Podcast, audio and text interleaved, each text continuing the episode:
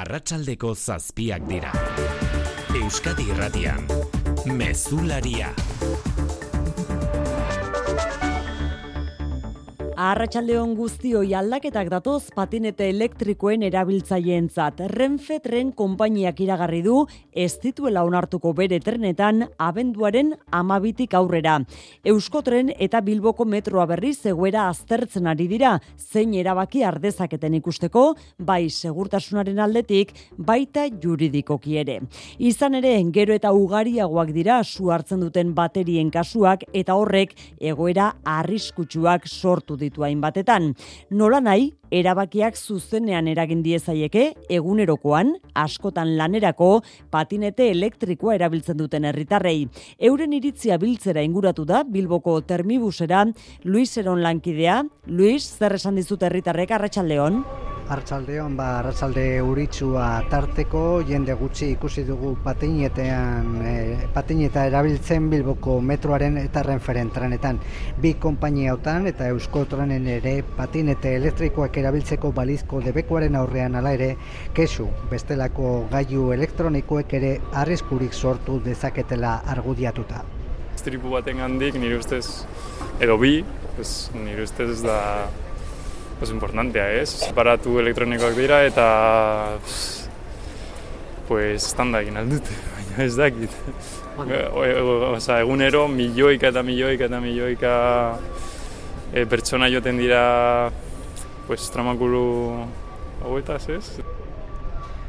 Kezka eta zerrea bebai erabiltzaileen artean trenak eta metroak herri garraio bide izanik patinete elektrikoak lantokira hurbiltzeko premiazko tresna izan daitezkelako. Kontuan hartu behar da garraio publikoa dela sustatu behar dena, bereziki diru gitxien duen jenteak erabiltzen duela gehien metroa, e, ekologiaren aldetik ere askoz jasangarriagoa da zerbitzu publikoa erabiltzea bakoitzak bere autoa eroatea baino, beraz nik ez dut uste beharrezkoa denik lege hori. Esan bezala Bilboko arratsalde uritxo hontan jende gutxi ikusi dugu patini eta erabiltzen Bilboko metroaren eta referentren eta.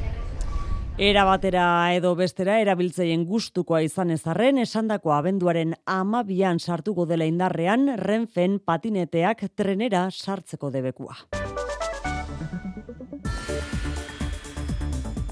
Erlojuari begira izango dira bestalde EH Bildun bezala baita jeltzale eta sozialistak ere ordu honetan amaitzen baita hezkuntza legeari baiezkoa edo ezezkoa eman erabakia hartzeko EH Bilduko afiliatuek zuten epea.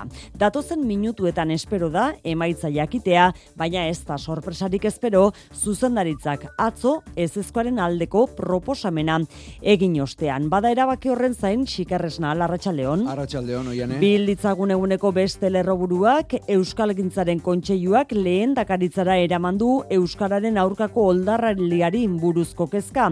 Hizkuntza politika berri baten premia dagoela azpimarratu dio inigo urkullu lehen dakariari. Azken hogei urteetan lehenengo aldiz izan da Eusko Jaurlaritzako lehen dakaria Euskal Gintzaren kontseiluko ordezkaritza batekin eta idurre eskisabel idazkari nagusiak Euskadi Irratiko baipasan azaldu digunez, bi aldeek partekatu dute Euskararen kontrako oldarraldi judizialen eta euskararen etorkizunaren inguruko kezka kezka oso oso partekatua izan da, diagnostikoa ere bai e, ein, handi batean, sentitzen dutela kezka hori, sentitzen dutela murrizten e, ari dela e, hizkuntze normalizazioan aurrera egiteko tresneria, eta bueno, bideak jorratu beharko ditugula, honi nola horregin ikusteko. Datozen hilabeteetan, harreman erronda bati ekingo dio kontseiluak Euskararen normalizazioan sakontzeko akordio politikoa lortzeko helburuz. Beste lan ez behar larri baten ondorio zogeita lau orduren buruan bi langile hil dira istripuz Nafarroan. Atzo zinturenikon amabos metroko altueratik erorita hiltzen berrogeita amala urteko langile bat, gaur berriz etxarri aranatzeko omnia enpresan izan da ez beharra. Prensa batean harrapatuta hilda berrogeita amaika urteko langile altxasuar bat. Lantegi horretan gehiengoa duen elak dio eragotzi daitezkela era horretako lan eriotzak, prebentzio neurriak betez gero, eta zentzu horretan ezinbestekotzat jodu Nafarroaren esku esku ustea lan ikuskaritzaren eskumena. Andoni Larralde, ELA sindikatuko lan osasun arloko arduraduna. Eskatzen ditugu bere alako neurriak lan eriz gehiago ez gertatzeko, eta e, horretarako beharrezkoa da, 2018an parlamentuak e, onartu zuenari jarraituz, Nafarroko lan ikuskaritzaren eskumena berreskuratzea eta honen plantilla irukoiztea. Indiatik iritsi zaigu berri zeguneko albiste pozgarria onik erreskatatu dituzte tunel batean harrapatuta ama zazpi egun egin dituzten berrogeita bat langileak landerri izagirre. Azaroaren ama bian sartu zindiren tunelera lanera Himalaiako eskualdean eta lurjausi edo luparia batengatik barruan harrapatuta egon dira bi aste pasatxoan gaur azkenik bizirik eta onik atera ahal izan dituzten arte. First class, bilkul mazte, handum jazia. है Amazazpiegun hauetan, odi estu baten bidez jaso dituzte elikagaiak ura eta oksigenoa, baina gaur arte erreskate taldek ezin izan dute, gorputz oso ateratzeko besteko zulorik egin alizan, lurra eta arkaitzak ez bakarrik, egitura metalikoek ere oztopatu dutelako bidea. Lan horietan, bizula gaiu handi, eundaka langile eta mehatzari espezializatuak ere behar izan dituzte. Eki alde urbilean berriz gazako suetenaren luzapenaren lehenengo eguna da gaur. Eta etzetik aurrera ere luzatzeko itxaropena azaldu du bitartekaritza egiten ari den Katarrek. Israelek eta Hamasek nola nahi gaza iparaldean suetena ez errespetatzea egotzi diote elkarri. Israelgo armadak dio hainbat militar zauritu dituztela tiroz, baina Hamasek adirazi du Israelek suetena urratu duelako erantzun dutela milizianoek. Bi militartean gaur oraindik ez dute egin baitu eta preso elkartrukea, Hamas amar baitu askatzekoa da, eta Israel hogeita amar preso palestinar. Bestalde, gazan egindako krimenengatik, Israel nazioarteko justizia auzitegietan epaitu behar luketela esan dio Recep Tayyip Erdogan Turkiako presidenteak Antonio Guterres nazio batuen erakundeko idazkari nagusiari. Eta kiroletan Jon Altuna Arratsaldeon. Arratsaldeon. Bihar Realaren txanda izango da txapeldunen ligan Salzburgoren kontra jokatuko duanuetan. Final zortzirenetarako txartela poltsikoan Milango partidan erabakiko da multzoko lehenengo postua, baina Imanolek garbi utzi du gaurko atariko prentxaurrekoan. Realaren elastikoa janzte utxa, nahikoa motibo bada zaleen aurrean dena emateko. Deialdian, nobedadea Andres Silva da. Eibarrak ziodunen batzar orokorra egiten ari da uneotan koliseo antzokian, irugarren urtez, diru galera dago aurre ikusita aurre kontuetan, zortzi milioi euro terdi inguruko galera. Eta saskibaloian linasonek biurritu gogorra dauka ezkertxorkatileko lotaiuan, hilabete beharko du gutxienez, kantxetara itzultzeko. Laboral kutsak babestuta, eguraldia eta trafikoa. Euskalmeten Naiara Barredo Arratsaldeon. Arratsaldeon, ba eguna bitartean euri pixka bat egin dezake, baina hala ere goizean baino gutxiago bustiko du eta biharko egunari begira egoera oso ezberdina izango da. Egoiza izango da bihar protagonista eta eguerritik aurrera batez ere indar hartuko du. Temperatura 19 gradu ingurura ere irits liteke kostaldean. Horrekin batera, ba giroa ere gaur baino lehorragoa izango da zaparrada bakanen bat ez dugu baztertzen, batez ere lehen eta azken orduetan, baina eguneko ordu gehienetan ateri utziko dio eta ostarte batzuk ere zabalduko dira.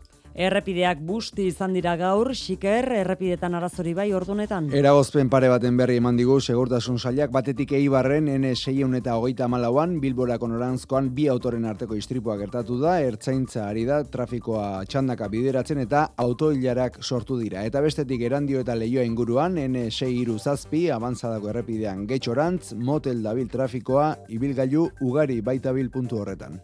Sarrera hau amaitzeko, bueltaska egin behar dugu BBK Laifetek.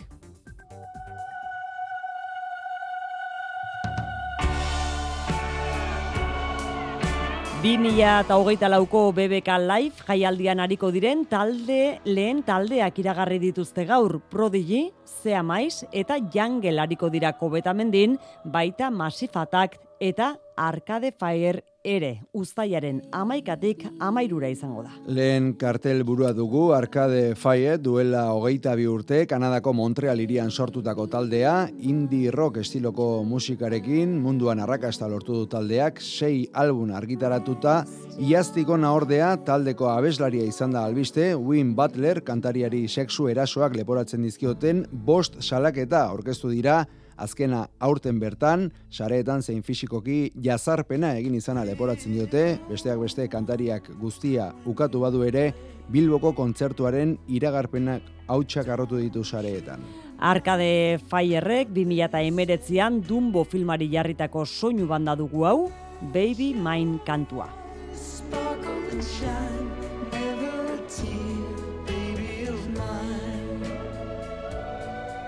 Arratxaldeko zazpiak eta hamar minutu teknikan eta errealizazioan Xanti Gurrutxaga eta Mirari Egurtza. Euskadi Irratian, Mezularia, Oiane Perez. Une batetik bestera jakineraziko du EH Bilduk zer erabaki duten alderdiko afiliatuek hezkuntza legearen inguruan. Arratsaldeko zazpiak arte izan dute telematikoki bozkatzeko aukera EH Bilduren mai politikoak legeari ezezkoa ematea proposatu ondoren. Ulergaitza egiten zaio jarrera hori Eusko Jaurlaritzari legearen ehun eta bat artikuluak hiru alderdien artean adostuta zeudenean esan du bingen zupiria bozera maleak, beraz pena sartu du EH Bilduren erabakia gazteizeragoaz asunarozena. Jaularitzaren mozera mailak esan duenez, ez zuen EH Bilduk osoko zuzenketarik aurkeztu beste lege bat eskatuz legebiltzarrean, gainerako alderdiek aurkeztutakoen kontra ere egin zuen, eta pingain zupiriak gaineratu duenez, legearen eunda bat artikuluak EAJ-PSE eta EH Bilduren artean negoziatu eta adostu dira. Hori horrela, ulergaitza egiten zaio jaularitzari, hitzaurrean agertuko den hizkuntza ereduen aipamenak guztiz aldentzea EH Bildu legetik. Ez dana hain errez ulertzen da, hiru urteko prozesu luze eta sakon baten ondoren, legeak dituen eunda bat artikuluak hiru alderdiren artean adostu ondoren, orain legeari ezeskoa ematea edo legearen inguruko beste komentario batzuk egitea. Pena bada, horrenbeste lan eta horrenbeste akordio izan duen testu bat, ez hobeto bukatzea. Edo zein kasutan azpimarratu du etorkizunerako oinarri ezin hobea izango dela lege berria. Bihar ordu honetan jada, azken aurreko tramitea gaindituta izango du legebiltzarrak, bihar arratsaldeko erdietan elkartuko baita hezkuntza batzordea lege berria bozkatzeko eta abenduaren hogeita batean osoko bilkuran jasoko du behin betiko nespena. Egora honetan hezkuntza legea gaizki jaioko dela esan du elkarrekin Podemosetik miren gorrotxategi buruzagiak. Pena bat dela dio legebiltzarraren euneko laurogeita amaikaren babesa behar lukelako hezkuntza legeak. Bestelakoan oso gogor jodu gorrotxategik eneko handueza buruzagi sozialistaren aurka EH Bilduren lehendakari gairik ez lukeela lehendakari egingo nabarmentzeagatik. Zein da orduan bere proposamena handuezak berak agortuta jotzen duen EAJaren eredua babesten jarraitzea, galdera horixe utzi du gorrotxategik Euskadi Erratiko Faktorian. Ezkerreko gizarte bat daukagu, ezkerreko alderdi politiko desberdinak dauzkagu, eta hori batu beharrean, bere apostua baldin bada, frakasatutako eredu bat eustea, agortuta dagoen eredu bat eustea, ba, ba ez dakit, ez da oso mezu e, baikorra eta esperantza ematen duena. Bien bitartean Euskadi buru batzarrak lehen dakari gai izendatu izanak sortu duen zalaparta mediatikoa ozten saiatu da Imanol Pradales jeltzalea. Alderdikideek urtarriaren hogeira arte botua emateko epea dutela gogoratu du eta ordura arte bizkaiko azpiegitura eta lurralde garapenerako diputatu gisa ilusio handiz lanean jarraituko duela azpimarratu du. Artxandako tunelak berritu eta modernizatzeko lanen berri emateko ekitaldian egin ditu adierazpen horiek Pradalesek, bertan izan da janire geren abarrena. Oraindik ere Bizkaiko Foru Aldundian lan asko dagoela egiteko eta alderdiaren barne prozesua amaitzean helduko diola lehendakaritzako lasterketari hori se adierazi du Imanol Pradalesek EAJko presidenteak Andoni Hortuzarrek bere profil kudeatzailea goraipatu ondoren. Eusko Alderdi Jeltzalearen alderdikideei oraindik dagokie ba esatea, boskatzea, e, ze hautagai nahi duten. Orduan, errespetatu behar dudanez, errespetatuko dugu, eta urtariaren ogitik aurrera, aukera aukiko dugu, hori guztieta zitzetiko. Momentuz, ni zentratutan Bizkaiko foru aldundian, Bizkaiko foru aldundian itxen dudan lanarekin, eta gainera ilusioz beterik. Artxandako tunelak berritu eta modernizatzeko lanen berri emateko ekitaldian egin ditu adierazpenak. Bizkaiko foru aldundiak amazazpi milioi terdiko inbertsio egingo du Bilbo txorierrirekin aireportuarekin eta Bizkaiko teknologia parkearekin lotzen dituen hiru tunelak eraberritzeko. Deustu eta lasalbe lotzen dituen tunelean, ekainean hasiko dira lanak eta faseka egingo dira tunelez tunel bi urtetan zehar. Ilabetez, erabat itxiko dira tunelak eta hortik aurrera jarduerak gauez eta asteburuetan egingo dira trafikoan ahalik eta eragin gutxien izan dezaten. Pitzadura txikiak eta esetasunak konpontza dute helburu lanek eta bide batez segurtasun araudi berrietara egokitzean. Pradalesen izendapenaren inguruan zalantzak usatu nahian, Andoni Hortuzarrek Eusko Alderdi Jeltzaleko presidenteak adierazi du alderdiaren zuzendaritzak aho batez hartu duen erabakia izan dela Pradalesena. Bizpairu legalditarako lehendakaria nahi dutela dio Hortuzarrek eta Pradalesen profil kudeatzaileaz gain, Euskadin inor gutxik kudeatu du berak adina dirutza dio Hortuzarrek, bere profil politikoa ere goraipatu du. Politika odolean daramala haren hitzetan. Urkulluri dagokionez, deia egunkarian hortuzarrek adierazi hilabeteak daramatzatela arekin hizketan eta aldaketaren inguruko hausnarketa konpartitzen normaltasunez hartu duela Urkulluk Pradalesen alde egindako apustua. Inigo Urkulluk bitartean gaur egin du lehenengo gobernu bilera jeltzalen lehendakari gaia ez dela izango iragarri ondoren. Pistarik ez du eman datozen hauteskunden datari buruz. Aldiz, legealdia agortu arte gogotik lan egiteko es eskatu die sailburuei. Gabonak baino lehen legebiltzarrean hezkuntza, osasun publiko, enplegu eta aldaketa klimatikoari aurre egiteko legeak onartzeko, baita hiru hilabeteko epean hiru transferentzia lortzeko ere. Aldiriko tren zerbitzu, azerriko ikasketen homologazio eta etorkinen harrerari lotutakoak. Entzun bingen zupiria jaurlaritzaren bozera maila eta olatz garamendi autogobernu sailburua. Hoiek dira, datozen hilabeteetarako, gainean dauzkagun lanak, eskubete lan daukagu, eta lan hori aurrera ateratzeko behar dugun denbora ere bai. Eta hori da, lehendakariak egin dugun planteamentua datozen hilabeteetarako. Eta planteamentu horren barruan daude hiru lehenengo transferentzia horiek e, eskuratzeko e, urratzak ematia, urratzak eta bukatzia ere planteamentu guztia. Guia e, kontaktuan jarri gara dagokio ministeritzarekin, hau da lurralde politikarako ministeritzarekin, e, eskatu diegu lehen bailen e, bilera bat e, egitea. Madrilen berrez gaur estrenatu dute kargua bi euskal politikarik Espainiako gobernuan. Jos Antonio Santanok estatu idazkari kargu hartu du garraio ministerioan eta Rosa Martinezek eskubide sozialetakoan. Madrilen nerea sarriegi arratsaldeon. Arratsaldeon bai, Oscar Puente garraio ministroa ondoan zuela konfiantza eskertu dio eta Jose Antonio Santano atzorarte irungo alkatea zenak zehaztu du bere lehentasun nagusia zein izango den entzun. El tren hacia el norte es, es, un reto que tenemos. Yo soy vasco, este país necesita ir cerrando hacia el norte la conexión de alta velocidad, que para mí es... Ministro. Kontseiluak Rosa Martínez elkarrekin Podemosen koordinatzaile hoia ere gizarte eskubiden estatu idazkari izendatu du gaur. Alderdi sozialistak baina gobernu aldaketak ez, alderdi popularrak zuzendaritzan egindako aldaketak izan ditu izpide azken orduetan. En el Partido Popular más asciendes cuanto más insultos pones encima de la mesa. Desde luego poca moderación y bueno, con el Miguel antecedente... Tellado Kuka Gamarra ordezkatuko duen kongresuko bozera maile berria zari dira Patxi López eta Puente ministroa. Tellado esan zuen Sánchezek Espainiatik maletategi batean alde egin beharko lukela. Pepen beste aldaketa bat, Elias Bendodoren boterea murriztu duela feijok, aurrerantzean ez da izango koordinatzaile idazkari orde izendatu du. Gero eta Euskal Preso gehiago eskatzen du barkamena, irugarren gradua lortzeko. Horrela esan du Carlos Bautista, Espainiako auzitegi nazionaleko espetxe zaintzako fiskalak donostian hau bete elkarteak antolatu duen jardunaldietan.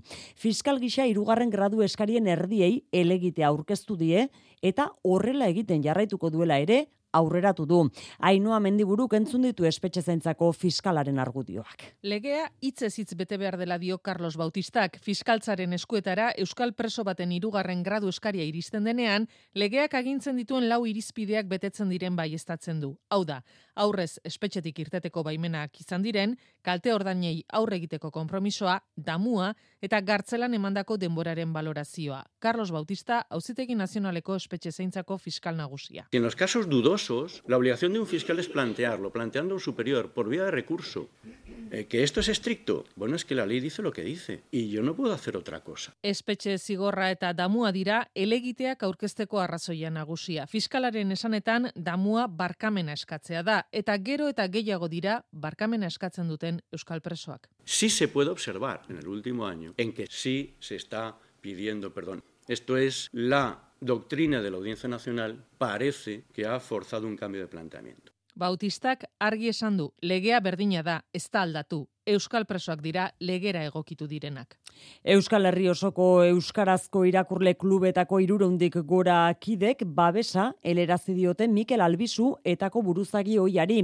Nafarroko gobernuak Pirineotako zenbait herritan irakurleen klubeko dinamizatzaile kargutek kentzeko eskaera egin ondoren. COVID biktimen elkarteak egindako ohartarazpen bati erantzunez egin zuen foru gobernuak aipatu eskaera Mikel Albizu jarduna ustera behartzen duen eskaera bide bidegabea dela eta adierazpenera batu diren guztiek eskatu dioten Nafarroako gobernuari atzera egin dezala eta erabakia berrazter dezala. Bada beste modu bat erretirorako aurrezteko. Azalpen harri ezan bardu. Etorkizuna nola planifikatu ondo uler dezazun. Dena azaltzen dizun horbaitek soilik lagun diezazuke erretirorako aurrezten. Gure gestoreek adibidez, laboralkutsaren biziaro aurreikuspen planak. Azaldu, ulertu, erabaki. Laboralkutxa, bada beste modu bat. Budapesteko Franz Liszt Gambera Orkestra kursal ezenan. Istvan Bardei biolontxelistak zuzenduta jaidenek biolontxelorako idatzitako bi kontzertuak eta Mendelsonen laugarren sinfonia italiarra interpretatuko ditu. Budapesteko Franz Liszt Gambera Orkestra azaroaren hogeita marrean kursal auditorioan. Sarrerak kursal.eusen. Eite eskutik. Abenduaren iruan, goizeko amaiketan, adunako sagastietan barrena ibilaldia, bertako sagardo gilekin. Ondoren, unai agirraren eskutik tolosaldeko sagardoen daztaketa. Izena ematea, tur, abildua tolosaldea puntu eusimeian, edo bederatzi lauiru, sei bederatzi zazpi, lau batiru telefonora ditu, edo whatsappa bidali. Adunan ikusiko dugu elkar, sagardoaren magiak bizi hartzen duen herrian. Tolosaldea turismo, Euskadi Basque Country Gastronomika eta Gipuzkoa turismoaren laguntzarekin. Frantziako gobernuak tabakoaren aurkako plan berria aurkeztu du. Bi neurri nagusi ditu bereziki bata, tabako paketearen prezioa amabi euroraino igotzea. Bigarna berriz, tabakoa erretzeko debekua ondartza edo parketara zabaltzea. Urtean irurogeita amabos mila pertsona hiltzen dira tabakoaren erruz estatu frantziarrean. Iñaki esnal, egite beren berri emalea Parisen, arraxaldeon. Arratsaldeon erretzaile batentzat Frantziako estanko batera sartzea dirutza ustea da. Amaika euro inguru balio du tabako pakete batek, eta are gehiago balioko du aurrerantzean amabi euro 2008 bostean, eta amairu euro 2008 an Prezia igotzea da Frantziako gobernuaren ustez tabakoaren aurkako neurririk egokiena. La generalización des espaces sans tabac eta eraberean osasun ministroak iragarri du orokortu egingo dituztela tabakori gabeko guneak parkeetan, ondartzetan eta beste leku publiko batzuetan erretzea debekatuko dute. 2008 ko tabakori gabeko belaunaldia nahi du Frantziak eta zentzu horretan aldi bakarreko bapea gaiuak debekatuko dituzte. Datuek diotena da gaztek gero eta gutxiago erretzen dutela gogoratu behar da Frantziak urteak daramala prezioen politika zorrotzekin, paketea gainera neutroak dira, hau da denek kolore bera dute eta ez dute iragarkirik edo marken logorik. Esan dugu pakete batek amaika euro inguru balio duela gaur egun, gehien gehiena euneko laurogeita lau estatuak eta gizarte segurantzak jasotzen dute, euneko amar tabako saltzaileak eta euneko sei tabako ekoizleak.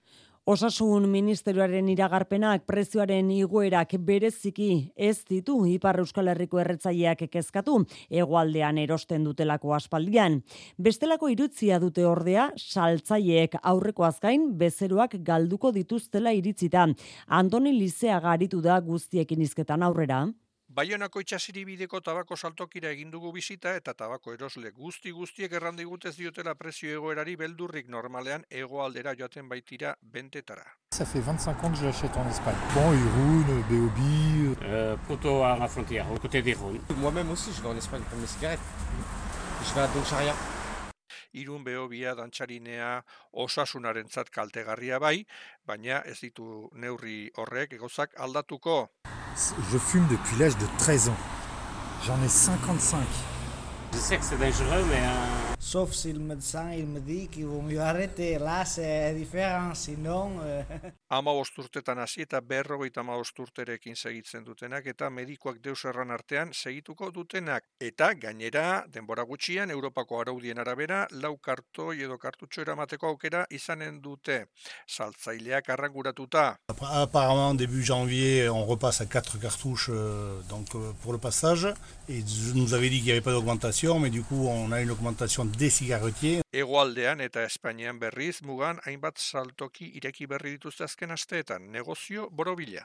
Gipuzkoako minbiziaren aurkako elkarteak berriz begi honez hartu du neurria. Maider Sierra elkartearen psikologoaren arabera garrantzitsua da oso tabako paketearen prezioa erretzaile kopurua jeisterako orduan. Garrantzia handia du prezioak ikastetxetara juten garenean, bueno, ba, gazteekin hitz egitea, ez, tabakoren inguruan, planteatzen digutena da, bueno, lehenik ere beregintzako oso eskuragarria dela. Garestitxo da, baino, baino, bueno, ez zain beste, ez. Baita ere, jende asko animatzen da, erretzari uztea prezioa dela, eta hainbat pertsonak, nik askotan entzun dut hemen erretzari uztea etortzen diren pertsonek esaten dutela nik, jarri nuen muga bost eurotan. Eta, bueno, ba, imaginatu, hemen bost euro asko bain bada, ba, Frantzian, amabi euro Ondorio zego Euskal Herrian ere prezioa igotzea garrantzitsua litzatekela uste du Sierrak Espainiar estatua Europako estankoa dela ere salatu du. Ekialde hurbilean Israelen eta Hamasen suetenak bosgarren eguna du gaurkoa luzapenaren lehen dabizikoa eta bitartekariek negoziatzen jarraitzen dute gainera ostegun goizean bukatu ez dadin. Bi aldeak ordu honetan aste, astekoak dira, baituak eta preso palestinarrak askatzen eta gaurko operazioa ere abian da amar baitu, hogeita mar presoren truke. Ekialde hurbiletik informazioa Mikel Aiestaran eite beren berri emaleak arratsaldeon. Arratxaldeon, Gaza kostiraletik bizi duen etenaldi humanitarioaren etorkizuna eztabaidatzen ari dira. Dohan, handaude, ziako eta mosadeko zuzendariak gatazkan bitartekari nagusi diren gatarreko agintariekin bilduta. Jamasen esku geratzen diren zibil guztiak askatzeko suetena luzatzeko aukera eztabaidatzen ari dira. Gazak su etenaren luzapenaren bi egunetatik lehena bizi du eta datozen orduetan beste truke bat astea aurrekusi dute. Jamasek amar baitu askatuko ditu eta trukean Israelek hogita mar preso aske utziko ditu. Gaur bi aldek elkarri leporatu diote su etena urratzea eta Israelek dio zenbait soldadu harin zauritu direla Gaza iparraldean. Su etenari esker, beste berreun kamioi sartu dira zerrendara laguntza humanitarioarekin. Giza mosaiko erraldoia egiteko deia egin du Gernika Palestina herri ekimenak abenduaren zortzian Gernika Lumon Palestinar herriarekiko nazioarteko elkartasun eguna bezperan iragarri dute ekitaldi nazional hori. Euskal jendarteari, datorren abenduak zortzian, eguerdiko amabitan, Gernikako pasialeku plazara gerturatzeko deialdia luzatzen diegu. Milaka herritarren parte hartzarekin giza irudi masiboa osatuko dugu, simbolismoz betetako, mila bat zireun dago itamazazpian, Gernikan bombardatu zuten, merkatua zegoen leku berdinean. Europar batzordeak bestalde amabost urtera arteko kartzela zigorrak ezarri izatea proposatu du pertsona migratzaien trafikoan diarduten entzat. Lege proposamen berriak estatukidei eta eurodiputatuei planteatzen die mafiak jomugan jartzea. Helburua babetikoa paterak ez daitezela, inoiz zirten Mediterraneoko hegoaldeko ertzorretatik Bruselaragoa Zamaia Portugal Eguneratutako lege proposamen honen bitartez batzordeak zigorrak harmonizatu egin nahi ditu migratzaileen trafikoan diarduten mafien aurka. Eta hala, pertsona bakarraren eriotzaren erantzule denak ere amabost urtera arteko kartzela zigorra jasoal izatea gaur egun gehieneko zigorra zortzi urtekoa denean. Ursula von der Leyen batzordearen presidentea. We will update the definition of the crime of migrant smuggling Bonderleienek esan bezala delituaren definizioa ere berritu nahi dute, jo mugan jarrita jardueraren atzean arrazoi ekonomikoak edo materialak daudela, edo pertsona batik kaltea eragiteko aukera haundiak daudela. Krimena litzateke eraberean, inor Europar batasunean legezkanpo sartzera behartzea, esaterako maiz prostituzio sareekin izaten den bezala. Gainera batzordeak nahi du estatukidek ekiteko eskumena izatea nazioarteko uretan ere. Hogeita zazpietan erregistratutako edo edozein ontziren gainean edo Europar batasunean negozioak dituzten pertsonen aurka. Gobernuz kanpoko erakundeak salbuetsita leudeke edozein kasutan. Eta etxera hueltan hizkuntza politikan jauzi bat emateko eskatu dio Euskalgintzaren kontseiluak gaur inigo urkullu lehendakariari. Bi alden arteko azken batzarra duela hogei urte izan zuten. Juan Jose Ibarretxe lehendakariarekin, egunkariaren itxierarekin lotutakoa izan zen orduko batzarrura, jokin aierre garai. Lehen dakaritzan izandako bileran bi aldeek partekatu dute Euskararen kontrako oldarraldi judizialen eta Euskarak aurrera begira dituen erronken inguruko kezka. Adostasunaren bidetik, hizkuntza politika berri baten premia dagoela adierazi du bertan kontseiluak eta iragarri du datozen hilabeteetan harreman erronda bati ekingo diola Euskararen normalizazioan sakontzeko akordio politiko baten bila. Bileraren balorazio positiboa egin du Idurres Isabel Euskalgintzaren kontseiluko idazkari nagusiak bai pasa saioan, hezkuntza legearen inguruko kezkak ere mai gainean jarri dituztela azaldu du. Hizkuntze ereduen berariazko jasotze hori testura ekartzeak gure ustez arrisku handiak zabaltzen ditu. Atzera egiteko aukera ere bai e, judizializatzeko aukera e, zabaltzen du 2003 garren urtean bilduzen azkeneko Euskalgintzaren kontseilua lendakariarekin Euskaldunon egunkariaren itxieraren testu inguruan.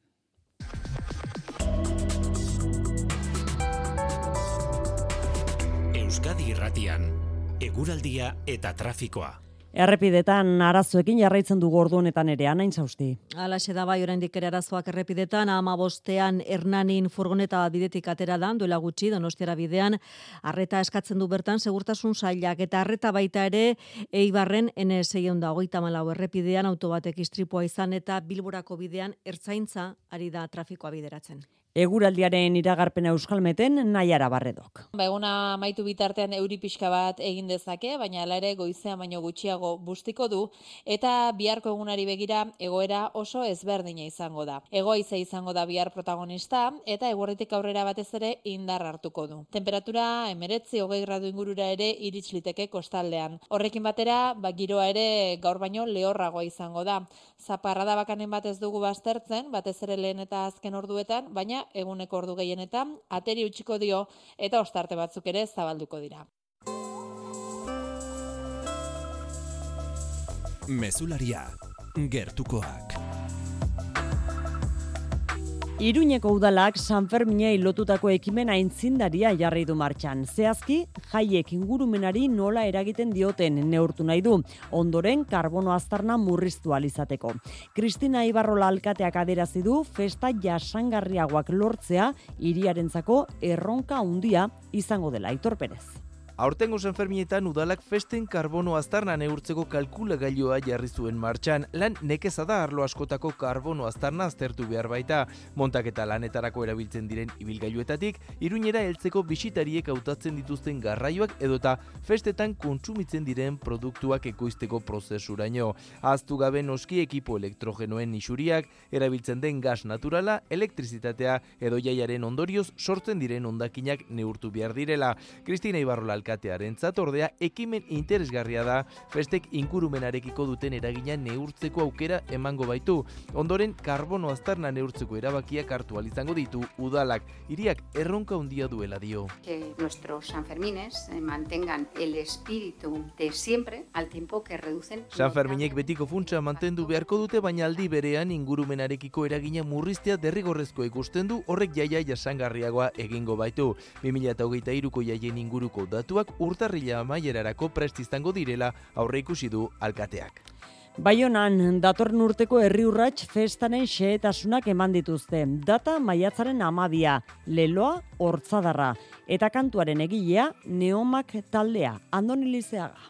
Maiatzaren amabian itzordua zenperen eguzki eta uriten ondotik hortzadarra hori, aurtengo leloa neomak emakume musika taldea kantua eta sosak beskoitzeko ikastola berria dirustatzeko. Eta iragan urtean, euriten eta uolden ondotik sekulako elkartasun uoldeak, Oldo Rodriguez emaitzak egon dira mundu osotik, eta hola da, mundu osotik esaten dugunean mundu osoti da, eta batez ere aipatzekoa da, ba, bai iparraldetik, zein egualdetik e, euskaltzaleek ba, egin duten indarra, ba, zehazka laguntzeko, eta horrek e, aukere eman du, ba, diru sama eder bat emateko zehazkari. Oiko herri urratz batean baino diru dezente gehiago bildu zuten. Beskoitzeko ikastola ipatuta, janren etxegaraik bitartekari lanak, Prefeturaren jarrera salatu dute bezkoitzeko aferan laguntzarik ez eta gainera, zenpereko kolegioan lurrak erostera behartu nahi dute zehazka, peio jora juria. Eta orai behartuak gira lur hauri erostea, eta beraz gira hitz egiten erriko etxerekin, akordio berri bat atxemateko, oreka berri bat atxemateko, Momentuko ez dugu atxemana, baina atxemanen dugu eta lur hori erosi beharko dugu. Herri urratzeko berritasunen artean, musika maketa lehiaketa bat eginen dutela. Nafarrako gobernuak despopulazioari aurre egiteko neurri gisa, herri txikietako ikastetxetako jantokiei igo egin diet diru laguntza, elieraso. Familiak eta neskamutikoak herriko udal ikastetxean gera daitezen, mila eta bosteun biztanletik berako, hogeita masei udalerritan jasoko dute eunda mar mila euroko diru laguntza. Bosteun da mabost ikasle izanen dira, onuradunak, amaiur, auritz berri, fonteias eta zugarra murdin besteak beste. El objetivo de esta medida es promover una discriminación positiva que contribuya a favorecer la permanencia de la población. Carlos Jimeno Ezkuntza Konsellariak azaldu duenez, familiak landa ere muko, eskoletan gera daitezen jasoko dute landutokirako diru laguntza eta ez eskola garraiorako. Aur bakoitzeko berreunda mairu euro hilean, iaz baino euneko amar gehiago da. Horrez gain, ikasturte honetan berrikuntza da ikastetxe publikoetako jantokiak zabalik izanen direla eta hezkuntza departamentuak diruz lagunduko dituela, iraietik ekainera, bi hilabeteak barne. Horrela, kontziliazioa, familia eta lana bateragarri egitea helburu eta bestetik, ikasletza aurgarrienek eskola garaian behintzat otordua bermatua izan dezaten. Cultura Leyoa. Leioa. Tantxaka antzerki konpainia donostiarra lanean jo eta suari da ospatzen bere berrogei garren urte hurrena. Aurtengo bere laugarren proiektu aurkeztu du gaur, arriaga antzokian, esnearen kolorekoa antzez lana, Nel Leison idazle Britaniarraren izenburu bereko eleberriaren egokitzapena da. Estrenaldia igandean izango da arriaga antzokian, eta hemendi gutxira mundua pitzatuta dago, baina antxe gabiltza oinez, antzez lana ere, taula gainera eramango du tantxakak. Juan Ramon Martiarena. Lana gogotik eginez, horrelaxe ospatzen ari da Tantxaka antzerki konpainia Donostiarra bere berrogei garren urte hurrena. Mireia Gabilondo, aktore eta konpainiako kideak dio, zorte haundia dutela gustatzen zaien jardunean berrogei urte igaro dituztelako.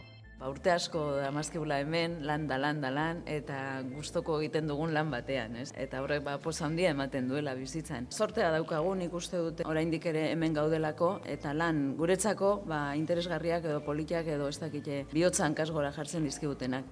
Gabilondok dio antzerki munduan gauzak asko aldatu direla azken aldian eta egoera berrira egokitu beharra dagoela horrexigatik eta plazerragatik noski lanean jo eta su jarduten direla. Honen arira Fernando Bernuez konpainiaren zuzendariak maiz erabilioi duen esaldia aipatzen du. Yo tengo una frase que repito bastante y es que en este oficio nuestro eres lo próximo que hagas, ni siquiera lo último que has hecho.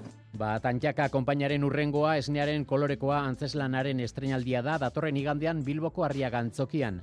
Nel Leishon idazle Britainiarraren izenburu bereko eleberriaren antzerki egokitzapena da eta berak egindu gainera egokitzapena.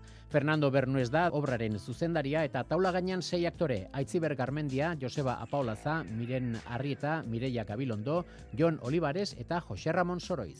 Abenduroko itzordua dugu berri zurrengoa, mendifilm jaialdia. Ilaren zortzi eta amazazpi bitartean berrogeita amazazpi film ikusi izango dira, horien artean amazazpi lehen aldiz.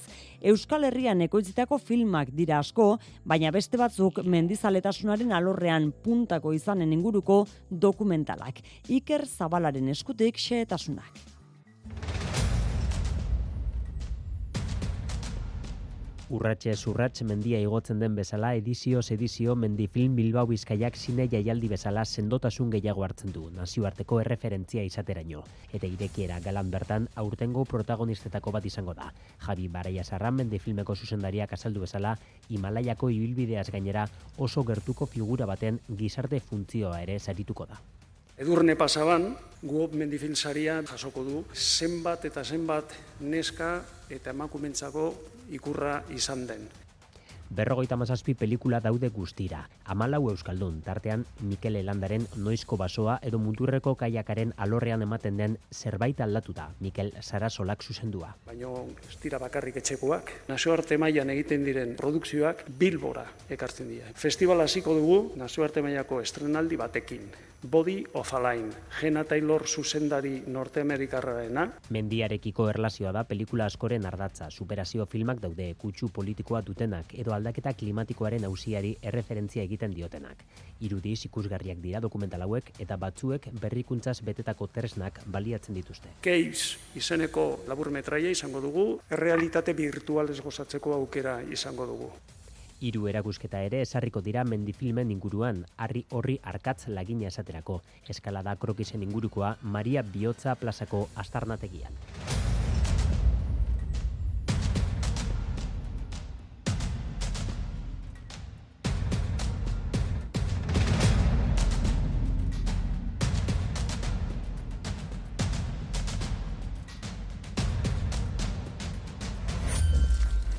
Jon Altuna Arratsaldeon. Arratsaldeon oiane. Kirol tartea zabaldu behar dugu mezularian, bihar realak jokatuko duen partidara begira. Eta Imanol Alguazilek argi dauka. Irabazi, irabazi eta irabazi. Alaxi esan du gaur atariko prentxaurrekoan.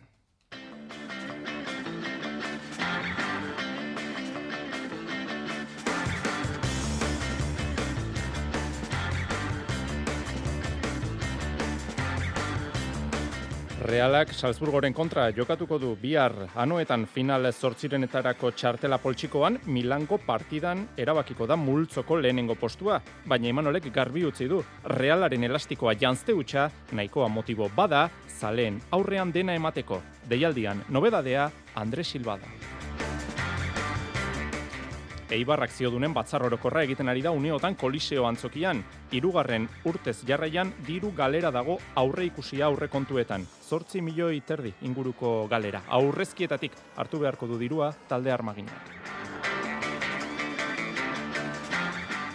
Saskibaloian Bilbo Basketen, Bilbo Basketen Lina Sonek biurritua dauka ezker txorkatileko lotailuan. Ez zurretako edema ere badu pivot Islandiarrek hilabete beharko du gutxienez kantxetara itzultzeko. Lointek Gernika Bizkaiak bihar eh, dauka partida Polonian, Sosnowiek taldearen kontra, urrengo faserako selkatuta, ahalik eta basketa beratx onena lortzen ahal eginduko dira Bizkaitarrak, helburuak bidira, kanporak eta errazagoa izatea urrengo fasean eta albaldin bada kantxa faktorea eskuratzea. Ideka Gipuzkoak Jori Davis eskolta veterano estatu batu fitxatu du eta gizonezkoetan urrezko lebligan GBC bigarren eh, postuan. Ageri da Mikel Odriozola entrenatzaileak epe ertaineko pentsamenduarekin hitz egin du gaur Euskadi irratian. ACB liga ez da obsesioa. Bihar Valladolidarerio. Pilotan baikon unai alberdik zuntza ustura dauka ezker bizkarraldean, e, senar, bainat senar, debutatu berriak beteko duaren elekua serie betxapelgetan, eta aspen, odei espositok minartu zuen atzo ibarko entrenamenduan, ezker kuadrisepsean du lesioa, eta bere lekua matak beteko du bigarren mailako txapelketan. Entzule laguno garratxaldeon eta ongi etorri mezulariko kirolaren tarte honetara. Realak Salzburgoren kontra jokatuko du bihar, txapeldunen ligan, gaueko bederatzietan, realearenan, multzoen faseko azken aurreko partida da, final zortzirenetako txartela poltsikoan dauka talde txuri urdinak, baina de multzoko lehenengo postu hori da orain helburua. Maitan urbieta gaixo arratsaldeon. Arratsaldeon Jon. Izan dugu deialdiaren berri Andres Silva zerrendan da eta Imanol Alguazilek ere hitz egin du arratsaldean anuetan. Bai, eta pozik agertu da Imanol Carlos kenduta ba taldeko jokalari guztiak bere aginduetara izango baititu biharko partidan Sevillaren kontra Trierni izan zen eh, berrikuntza deialdian biharko berriz Andre Silva Portugaldarra hori bai Imanolek nahi duen sasoi puntutik urrun dago, baina iritsi zaio talde dinamikan murgiltzeko garaia. Pixkanaka eta baita ere jokalaria behar du, no? A, pixkat partioko girua sentitu, e, taldearekin egon, da, bueno, e, ia esan, pausoak ematen ari da, ja, bi entrenamentu gehiago inditu, gainetik nahiko e, fuertiak, eta ia esan, ba, bueno, lesiotik ondo dabil, eta horretik sartuet. Silva kasieratik ez duela jokatuko, horixe bakarrik esan du argi imanolek hortik aurrera ezpaitu inolako pistarik eman nahi izan. Reala etxeko lanak egin da iritsi da txapeldunen ligako bosgarren jardunaldira, final sortzirenetako txartela poltsikoan, multzoko lidertza du orain jokoan talde txuri urdinak edo nola ere lehen postu hori ez du biharko partidak erabakiko, Milanen interren etxean jakingo dugu multzen fasea ze postutan amaituko duen realak, baina txuri urdinek ez dute horrekin jokatuko eta beste edozein partidatan bezalaxe irabaztera zela iratuko dira, imanolekin ez dago besterik. Niretzako oso oso oso garrantzitsua da, beti gamiseta txuri urdinean jasten desun bakoitzean, partida irabaztea. Igual da, Championseko partido izan, ligakua, kopakua, zenen kontra jokatu, Gainetik eske, bueno, gure zaletuaren aurrian jokatze dugu, eta guretzako hori, eske, sagragoa da, eta, bueno, bilar, zanantzari gabe, ba, nahiz eta, lehen postu hori, segurunik, italian jokau, e, gu bilar badakigu, e, guretzako garrantzitsua ala, eta, bueno, asmo horrekin ateko beha irabazteko Imanolek garbi du taldeak partida biribila egin beharko duela. Hala egin zuen Austrian batez ere lehen zati paregabe batekin kontrarioa txiki egitea lortu baitzuen eta bihar ere antzeko egitea izango da xedea, naiz eta badakien ez dela erraza izango maila hori errepikatu alizatea. Taldea asko, asko, asko gustatzen zaiten talde badala, beti nortasunaren handiarekin jokatzen dula, e, igual dala etxean jokatu, kanpoan jokatu, beraiek oso oso garbi daukatela nola jokatu. Alde horretatik gure antza pixatere ba, badute eta ez euki dudik bilarko partidua oso oso oso zaila izango dela. Angua ere oso zaila izan zan, lo que pasa que gu batipat lenda beziko zatian, izugarrizko maila man genuen, bai baloiakin eta bai baloiak gabe. Eta ez da errexaba, bueno, e, berdina errepikatzea. Imanolen aurretik jon, Mikel Merino egin du, iruindarrak 2000 eta hogeita bostean, iruindarrari 2000 eta hogeita bostean amaitzen zaio kontratua, eta horren inguruan galdetu zaio, oso lazai dagoela esan du, eta une honetan taldea dela lehentasuna, denboraldiko momentu klabea dela hau azpimarratu du, eta hortan bakarrik jarri nahi duela harreta.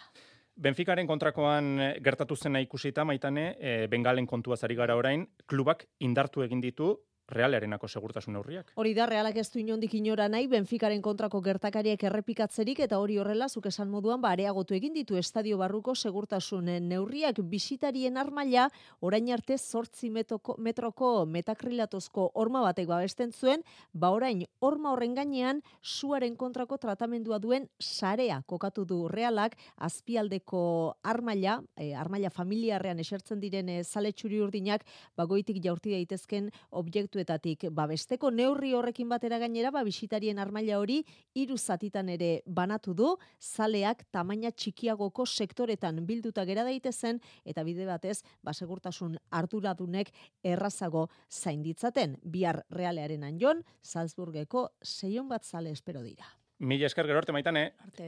txapeldunen ligan uneotan bi partida dauzkagu jokoan, bigarren zatia hasi berria da, Lazio eta Celtiken artekoan, emultzoan, utxean markagailua, eta txemultzoan atxeen aldian daukagu, Shakhtar Donetsk eta Amberesen artekoa, matbienko goleatzaile, bat eta utx irabazten ari dira Ukrainarrak, Amberes gogoratu, lehiaketatik kanpo dagoela e, punturik eskuratu gabe. Gaueko bederatzietan onako neurketa hauek jokatuko dira, Feyenoord Atletico Madrid, PSG Newcastle, Milan, Borussia Dortmund, Manchester City, Leipzig eta Barcelona Oporto. Txapeldunen Liga Euskadi Irratia. Aste azkenean, azaroaren opeita bederatzean, Real Salzburgo gaueko bederatzietatik aurrera. Zelaitik bertatik, maitane urbieta. Jon Altunak zuzendua, Juanan Larrañaga eta Gari Urangaren iritziz gain, Iker Galartzaren galartzakeria. Batzen gaituen futbola, Euskadi Irratian. Ligan Atletikek bart bana berdin du Montilibin, partida dotore horretan bildutako puntuarekin Atletik bosgarren dago, une honetan e, selkapenean, hogeita bost puntu dauzkar, realak bezalaxe, alabez amairugarren dago ama bost punturekin, osasuna amalaugarren dago amalau punturekin. Jeitxiera, sei puntura dauka talde gorritxoak. Bigarren mailan Eibarrek arratsaldeko zazpietan hasi du, akzio dunen batzar orokorra koliseo antzokian, amaika mila eta irurogeita mairu akzio dun ditu talde armaginak, batzuk eh, batzarrari ekin aurretik eh, eman dute bozka, telematikoki eta beste askok gaur eh, bertan emango dute bozka aurrez aurre.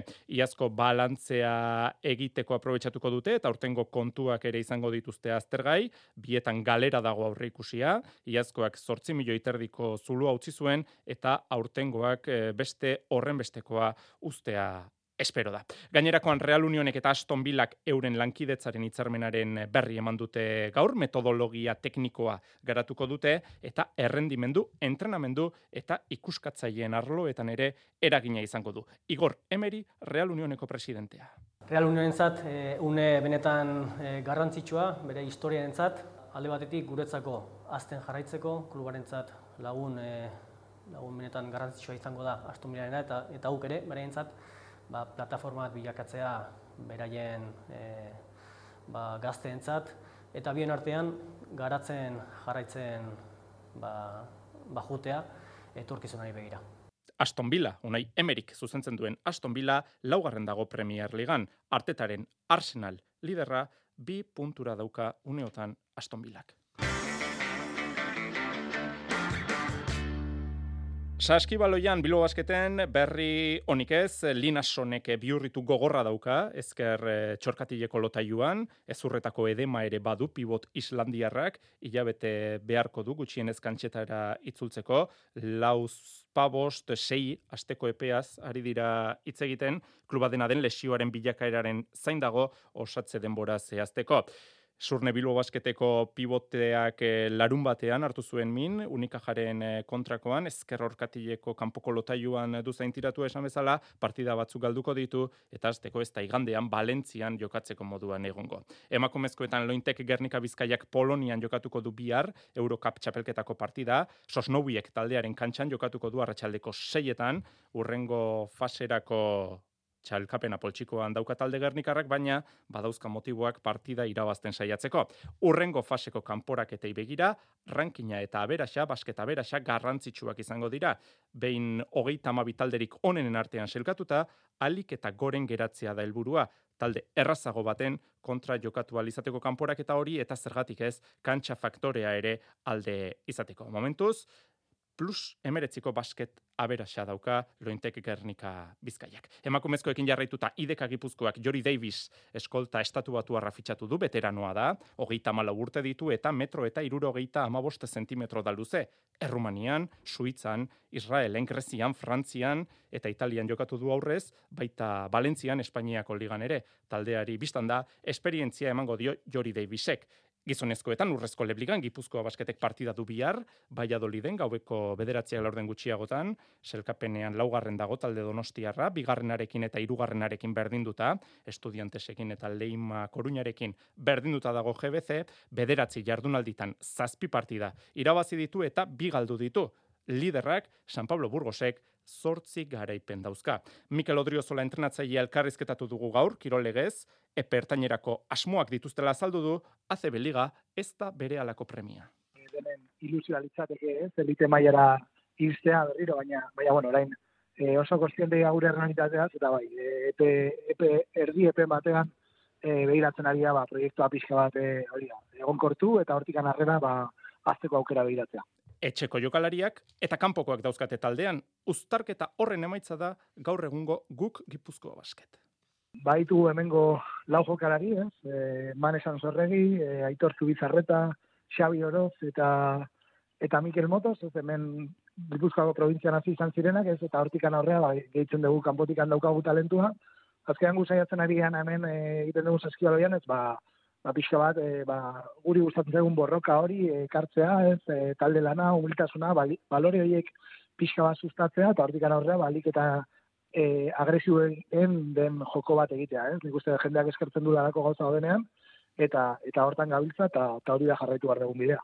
Kluba Donostiarregia ote den galdetuta, alegia provintzian alako errorik lortu ez duen kluba ote den galdetuta, hause Mikel Odriozolaren erantzuna. Ba, nik uste batzutan badagoela sentsazio hori, ez? Adibidez, gazt, e, ez da hori gertatzen, ez? Eta e, ez bakarrik e, arabartarrak, ez? E, kanpoko jende asko juten geharuntza ikustea, eta hemen askotan, agian, ba, bai, arrazoi dazu, ez? Donostiarregia izan gaitez, gaintezkela, eta, eta pixka bat hori zabaldu behar degula, ez? Azkenean, e, proiektua donostin zentratzen da, azkenean hemen zelaia dagolako, baina baina provintzia entzat izan bar ez? Eta hor baditu provintziako hainbat jokalari, azkoitiko azpeitikoak, eta donostiarra bagaide gauta, baina nik uste provintziako gauza bat izan bardula, eta beste kirol batzutan gertatzen den bezala, ba, alde horretara bultzatu bar degula, eta nik uste denentzat positiboa izango litzatekela hori egitea. Etorkizunari begira, GBC-ko zalei, baikor izateko deia ere egina izan die odriozolak, biokimikan doktorea den entrenatzaile donostiarrak. Ba, orentxe bertan segurazki prozesu bat izan bardu, ez? Baina argi eukitzea zalegoak, ba, gure eskutan dagoen guztia, ez? Taldean atletik egingo egula, ba, balik eta ambizioso egin egit, egiteko, egia da kluba egon kartu bardula, baina, baina gero zelaira gato zenean, parti bakoitza parti da, eta, eta erakutsi nahi duguna, eta etxean oraintxe erakusten ari gaina, ba, ba, kompetibidade hori, ez? Eta ambizio puntu hori, eta, eta gero ikusi gugu, ez? Liga askotan puntu batean edo bestean usten zaitu, baina saiatu barria bultzatzen eta ambizio puntu hori ukitzen. Arratxaldeko zazpiak eta ia berrogeita malau minutu, gaiz aldatu behar dugu erabat, Mendifilm Festivalaren amaseigarren ekitaldia aurkeztu dute gaur Bilbon, amar egun barru hasiko da eta berrogeita amar filmez, baino gehiagoz gozatzeko aukera izango da. Jose Maria Paulozak ditu, xetasunak. Abenduaren sortzitik amazazpire egingo den ekitaldia amasei du. Euskalduna jauregian egingo da BBK Mendi Film Festivala. Berrogeita amaika film izango ditugu bertan eta amazazpi estrenaldi. Javi Barai ezarra zuzendaria. Azpimarratzekoa da bebai eta hau arrotasunez esaten dugu, zenbat eh, mundu mailako estrenaldiak izango ditugu aurtengo festivalean. Guztira amazazpi munduko eh, estrenaldiak eta ez dira bakarrik e, bueno, azpimarratuko nituzke etxekoak, gaur egun esan dezakegu e, mendi inguruko produkzioa e, zelan areagotzen ari den, ze kalidadean egiten ari den, eta eskertzekoa da bebai e, non eta Bilbon, Bizkaian, Euskadin, aurkeztu izana e, gure festivalean. Hiru erakusketa egingo dira aldi berean eta gainera lau hitzaldi berezi ere bai eta noski protagonista handia besteak beste UOP Mendi Film saria berak eramango duenez edurne pasaban izango da hitz hauekin gogoratu du Tolosarra Javi Baraiazarrak. Edurne buruz nik uste gauza danak esan daude, baina nik gaur egun eh, aipatu eta gogoratu nahi nituzke eh, zenbat eta zenbat neska eta emakumentzako ikurra izan den. Eta eh, alegin hortan jarraitzen du edurnek eta hortaz aurtengo saria bere eskutan jarriko dugu. Eta beste osagai bat, Jabril argazkilari ezagun ekarriko dute masterklasa eman dezan bertan. Hau guztia Bilbon, sortzitik amazazpira abenduan, Mendi Film Festival, amasei garren ekitaldia. Pilotan, Unai Alberdik min hartu zuen joan den larun batean, Aizarna Zabalen, binakako serie betxapelketako lehenengo jardunaldiko partida jokatzen ari zela lesionatu egintzen, erresonantzia magnetikoak erakutsi du zuntz austura duela ezkerreko bizkarraldeko giarrean. Alberdi bigarrenak atxeden hartu beharko du orain demoraldi batean, fisioterapia tratamendua egingo duela adirazi du baikok. Beinat senarrek beteko du Alberdiren lekua ostiralean binakako serie betxapelketako bigarren jardunaldian. Aurrelaria taundarrak morga etxe barria lagunduela zubizarreta eta ugarte mendiaren kontra jokatuko du amore bietan, pilota pro fest jaialdian. Hori baikori dagokionez, aspen, odei espositok hartu zuen minatzo eibarko entrenamenduan, ezker kuadrizepsean du lesioa eta bere lekua unai mata iruindarrak beteko du bigarren mailako txapelketan. Zesta puntan, Euskolabel Winter Series txapelketan egutegian aldaketak jakinarazi dituzte abenduaren amaikako eta abenduaren hogeita amaikako partidak orden azaldatu dira. Multzo bereko partidak direnez, modu honetan geratu da egutegia. Abenduaren lauan, Johanek eta Lopezek laduxeren eta gorkaren aurka jokatuko dute, abenduaren amaikan, goikoetxeak eta lekerikak goitiaren eta baskeren kontra, abenduaren emezortzian, Johan eta López, Arbe eta Manziren kontrariko dira, eta urte zarregunez, abenduaren hogeita maikan, Olaran eta Del Rio, Goitia eta Baskeren kontra hariko dira Gernikan. Eta atzo, gertatutakoaren ostean, Goiko etxea eta Lekerika final aurrekoetatik gertu daude. Kosmeri eta Del Riori, bi set eta utxi irabazizieten Gernikan. Jonander de Laos.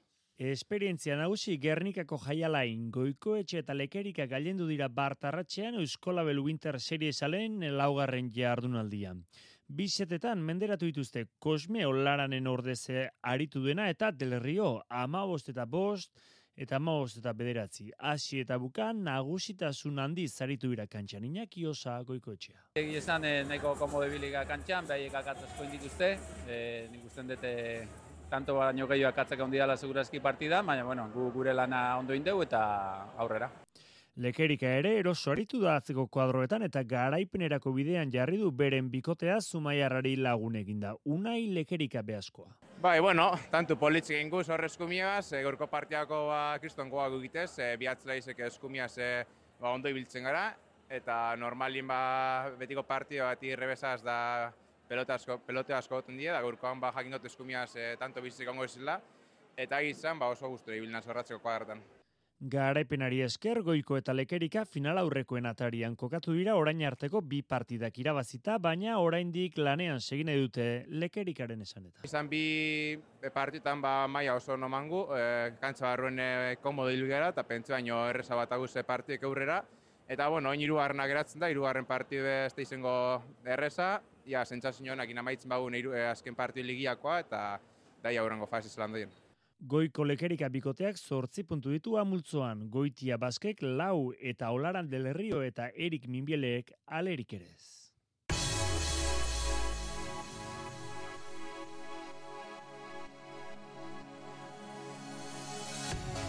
Azken minututxo honetan txapeldunen ligako emaitzak, bi partidaetako emaitzak joko gogoratuko ditugu, jokoan dira Lazio eta Celtiken artekoa, berrogeita meretzi garren minutuan markagailua utxean dago, eta Shakhtar eta Amberesen artekoa bat eta huts Ukrainiarren alde. Emakumezkoetan gaur jakin ditugu erreginaren kopako final zortzirenetako ordutegiak, Alabes Atletico Madrid urtarrilaren amairuan, larun batez jokatuko da gaueko bederatzietan, Huelbako Sporting Reala urtarrilaren amalauan igande eguerdian, eta Atletico, Atletik Madrid urtarrilaren amalauan jokatuko da igande arratsaldeko bostetan. Hauxe kontatzeko genuena besterik ez, ondo izan.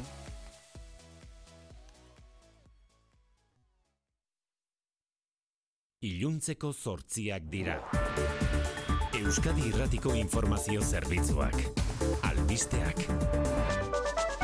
Arratxaldeon berriz ere guztioi amaitu da EH Bilduren barne galdeketa hezkuntza legeari ezezkoa bozkatuko dio koalizio abertzaleak erabaki hori berretsi dute afiliatuen ia euneko larrogeta amaseik.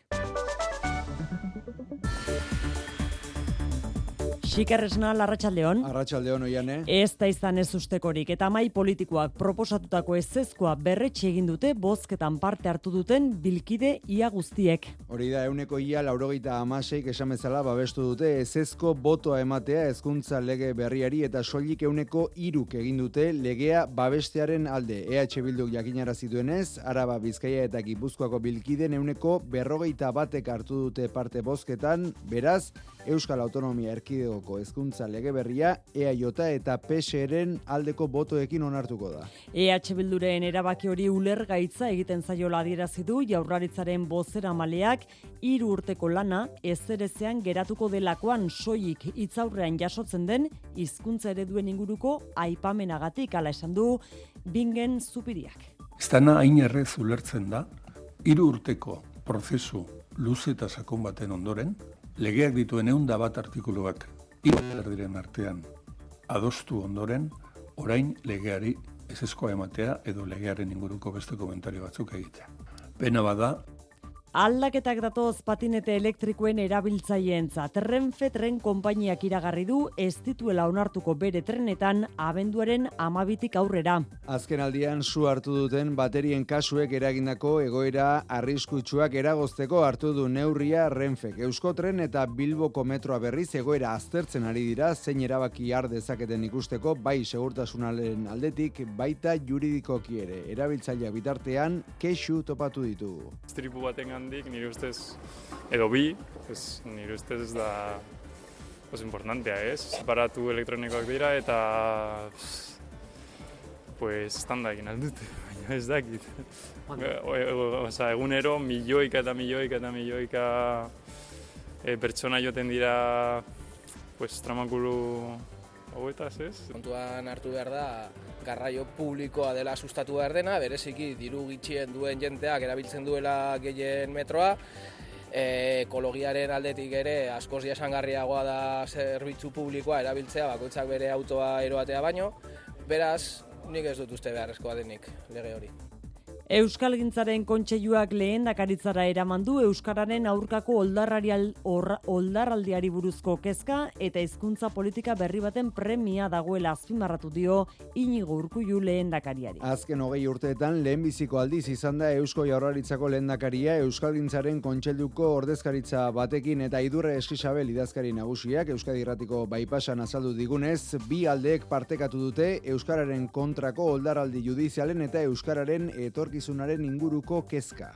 kezka oso oso partekatua izan da, diagnostikoa ere bai, e, ein, handi batean, sentitzen dutela kezka hori, sentitzen dutela murrizten e, ari dela e, hizkuntze normalizazioan aurrera egiteko tresneria, eta bueno, bideak jorratu beharko ditugula, honi nola aurregin ikusteko. Datozen hilabeteetan, harreman erronda bati ekingo dio kontseiluak Euskararen normalizazioan sakontzeko akordio politikoa lortzeko helburuz. Beste lan ez behar larri baten ondorio zogeita lau orduren buruan bi langile hildira istripuz Nafarroan. Atzo zinturen igon amabos metroko altueratik erorita hiltzen, berrogeita amala urteko langile bat, gaur berriz etxarri aranatzeko Omnia enpresan izan da ez beharra. Prentsa batean harrapatuta hilda berrogeita amaika urteko langile altxasuar bat. Lantegi horretan gehiengoa duen helak dio eragotzi daitezkela era horretako lan eriotzak, prebentzio neurriak betez gero, eta zentzu horretan ezinbestekotzat jodu Nafarroren esku ustea lan ikuskaritzaren eskumena. Andoni Larralde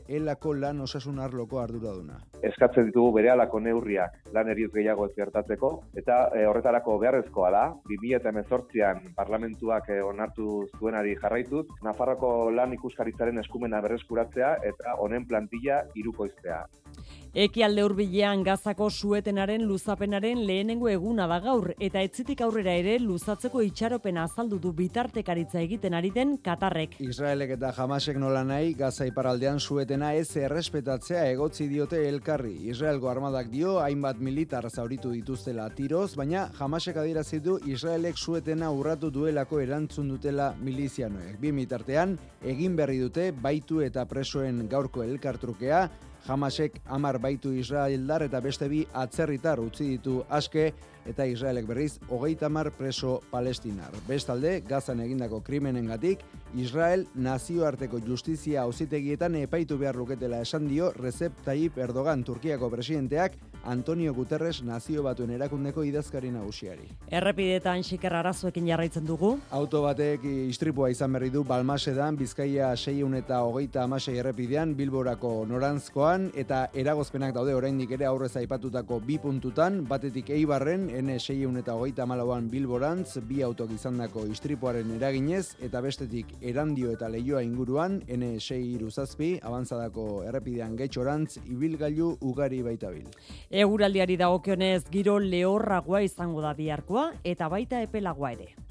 Ba, eguna amaitu bitartean euri pixka bat egin dezake, baina hala ere goizean baino gutxiago bustiko du eta biharko egunari begira egoera oso ezberdina izango da. Egoize izango da bihar protagonista eta eguerritik aurrera batez ere indar hartuko du. Temperatura emeretzi hogei gradu ingurura ere irits liteke kostaldean. Horrekin batera, ba, giroa ere gaur baino lehorragoa izango da. Zaparrada bakanen bat ez dugu baztertzen, batez ere lehen eta azken orduetan, baina eguneko ordu gehienetan ateri utziko dio eta ostarte batzuk ere zabalduko dira. Arratxaldeko zazpiak eta sei minutu, zortziak eta sei minutu dira barkatu, besterik ez gure aldetik, albiste gehiago ordu barru izango duzu hemen Euskadi Ratian, eta noiz nahi eskura eitb.eusen, mezularia berriz, bi harritzuliko da arratsaldeko zazpietan, bier arte beraz, ondo izan.